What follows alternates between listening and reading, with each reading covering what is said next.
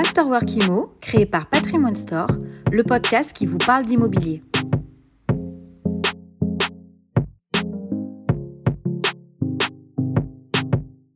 Bonjour à tous, je suis ravi aujourd'hui. Un thème d'actu, des questions que vous nous posez et on va se demander si vous êtes propriétaire d'une passoire thermique, thermique pardon, est-ce qu'il vaut mieux vendre ou rénover votre passoire thermique? Quels sont les avantages de chacun?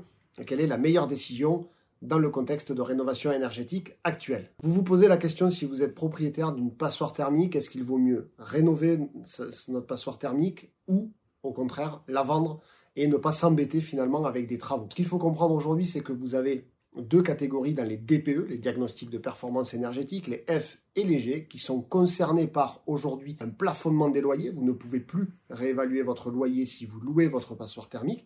Et à partir de 2025, vous aurez l'interdiction de le louer si vous n'engagez pas des travaux. Beaucoup de propriétaires ont euh, vu en cette opportunité, enfin cette problématique, une opportunité de louer du Airbnb.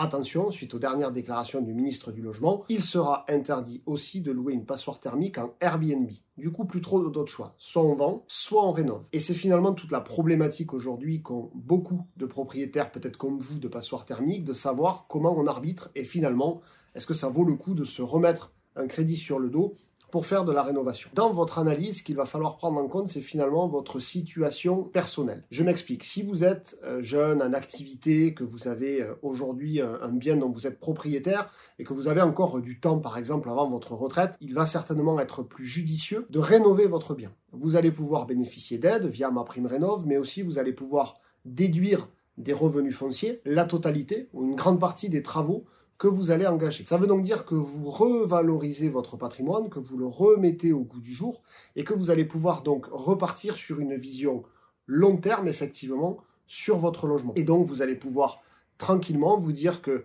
euh, pendant les dix prochaines années, par exemple, vous allez déduire vos travaux de vos revenus fonciers. Et ensuite, vous pourrez le transformer en meublé pour vivre, euh, pour avoir un complément de revenus, par exemple, à la retraite. Donc, dans ce cas-là, ça va valoir le coup de le rénover. Alors attention, soyez vigilants aujourd'hui, les coûts travaux ont quand même pas mal augmenté. Donc si vous aviez fait un devis il y a 2-3 ans, bah, réactualisez-le parce qu'il y a de fortes chances que ça ne soit plus le même aujourd'hui. En revanche, si vous êtes propriétaire d'une passoire thermique et que vous êtes tout proche de la retraite ou que vous allez finalement euh, euh, voilà, tourner la page de votre vie active, est-ce que ça vaut le coup de repartir sur un crédit là, c'est peut-être une question qui se pose de manière beaucoup plus importante. Déjà parce qu'il va être plus difficile pour vous de faire un crédit euh, pour, euh, pour payer des travaux. Donc vous pouvez ensuite les payer cash euh, et effectivement déduire les travaux des revenus fonciers. Mais peut-être que dans votre cas, il va être plus judicieux de vendre votre bien, de récupérer le capital, de laisser finalement à l'acquéreur le soin de faire ses travaux et votre argent de le replacer sur un, LMNP par exemple au goût du jour en étudiant ou en senior qui va vous générer tout de suite des rentes nettes d'impôts. Et donc finalement si vous euh, faites cette vente, vous allez pouvoir donc récupérer ce capital et vous n'allez pas vous embêter avec des travaux. On n'a pas tout le temps un âge où on a envie de s'embêter avec les travaux. Donc vraiment la vraie question à se poser sur ça, c'est euh, quel est l'objectif que j'ai par rapport à mon bien? Est-ce que je veux le conserver? Vous pouvez aussi être arrivé proche de la retraite et avoir un bien que vous souhaitez absolument transmettre à vos enfants à terme. Et donc là, effectivement, il faudra engager des travaux. Donc euh, aujourd'hui, il n'y a pas de réponse absolument parfaite à cette question-là. Ça va vraiment dépendre de ce que vous souhaitez faire et de quels sont vos objectifs à vous. Après, dernière petite précision importante, surveiller le marché. Il y a beaucoup de villes où il y a une forte présence de passoires thermiques. On passe par exemple à l'île de France, on passe par exemple à, à des villes qui ont été construites après-guerre, comme Brest par exemple, où vous avez beaucoup de passoires thermiques aujourd'hui, qui font énormément chuter le marché. Donc si votre prix de vente est orienté beaucoup trop à la baisse, ça vaut peut-être le coup de ne pas perdre sur la vente et de revaloriser votre bien avec les travaux.